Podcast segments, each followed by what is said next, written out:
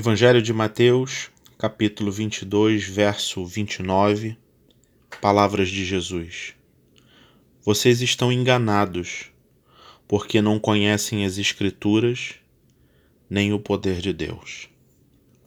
Essas palavras contundentes e acaloradas de Jesus, elas são ditas dentro de um contexto de uma discussão ou na verdade uma discussão provocada pelos saduceus que queriam pôr à prova o Senhor Jesus Cristo e tentar, por meio de argumentos, desestruturar seu pensamento, a sua teologia, a sua pregação.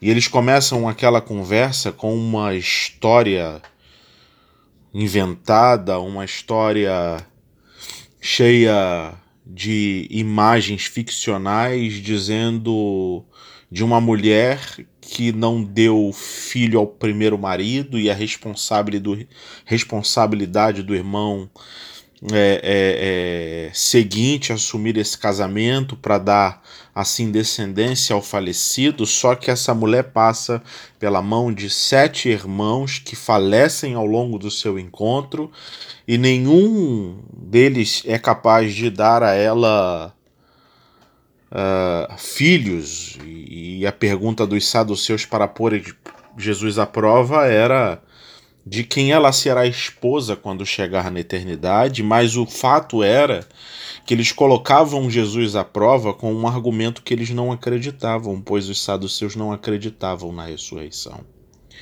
Jesus, após responder de maneira mais objetiva e direta o questionamento sobre o casamento na eternidade, diz que as relações não serão como, como as nossas, mas seremos como anjos, então essa era uma preocupação de laços matrimoniais que não deveríamos levar para a eternidade, algo que não deveria nos preocupar agora, mas aí ele chega ao centro de todo o problema.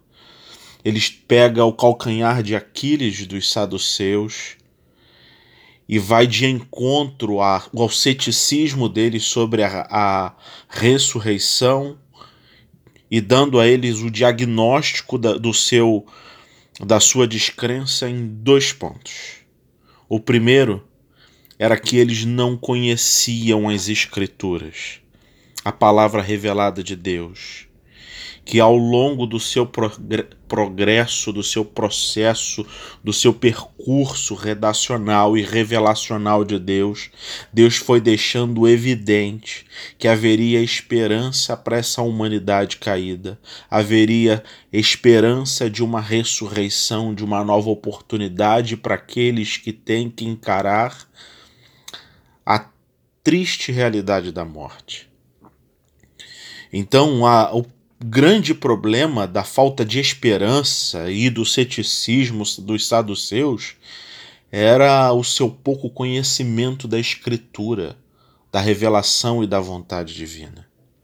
E em segundo lugar, ou o segundo ponto desse diagnóstico que Jesus faz sobre a descrença, o ateísmo do saduceu na ressurreição, estava no fato deles também não conhecerem o poder de Deus. Eles haviam esquecido ou não haviam nem conhecido, essa é a verdade, quem Deus era e o Deus a quem eles diziam servir. Porque a descrença na ressurreição era diminuir a pessoa de Deus e descrer que ele tinha poder suficiente para dar vida àqueles que estavam mortos. Isso é verdade tão evidente que Jesus, no finalzinho dessa conversa, ele se referindo à pessoa de Deus, isso para os saduceus, no verso 32, ele diz o seguinte: Eu sou o Deus de Abraão, o Deus de Isaac e o Deus de Jacó. Uma citação de Êxodo, Êxodo capítulo 3, verso 6. E encerrando, ele diz o seguinte: Ele não é Deus de mortos mas de vivos. Nesse tempo pré-pascal, onde nós estamos entrando aí na semana que chamamos, ou pelo menos próximo do seu final de Semana Santa, semana onde nós rememoraremos o sacrifício do Senhor Jesus por nós, a sexta-feira da paixão, como chamamos, que é essa lembrança vívida de que um dia, há quase dois mil anos atrás, o Senhor da vida, o doador da vida, se encarnou de forma humilde, como diz Filipenses, tomou a forma humana e foi obediente, e essa obediência aos propósitos divinos o conduziu ao madeiro, o conduziu à cruz, o conduziu à morte. Mas a verdade é que o desfecho disso tudo ou o que nós chamamos de domingo da ressurreição é que nos importa aqui. Porque o Senhor Jesus e a sua obra não se encerraram na sexta-feira da paixão. O túmulo de José de Arimateia, que foi cedido ao corpo de Jesus, ele não ficou lacrado ou não está lacrado até hoje. Três dias depois, a, manta que enrolava Jesus estava sobre a pedra, e um anjo anunciavam às mulheres que foram as primeiras a chegar, porque procuram entre os mortos aquele que está vivo. Gente querida, eu imagino o quanto de vocês que me ouvem nesse podcast, talvez vendo as reportagens, vendo os anúncios televisivos, ficam com seus corações angustiados e temerosos, talvez você seja do grupo de risco, ou certamente você tem um amigo querido, um familiar, alguém que faz parte desse grupo de risco, e a verdade é que essa doença também tem demonstrado que até pessoas que não se enquadram dentro dos padrões de risco podem chegar ao óbito. Eu queria que você nessa nesse momento em que você me ouve, você lembrasse dessas palavras de Jesus as palavras que nos alertam para o fato de que devemos conhecer as Escrituras e como elas revelam um, o poder do Deus da ressurreição e da vida.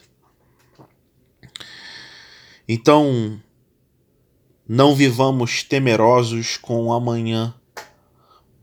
Vamos viver o hoje que Deus nos deu porque mesmo que os nossos olhos se fechem amanhã, certamente se abrirão na eternidade, porque conhecemos o Deus da Escritura e o Deus do poder, ou nas palavras de Jesus.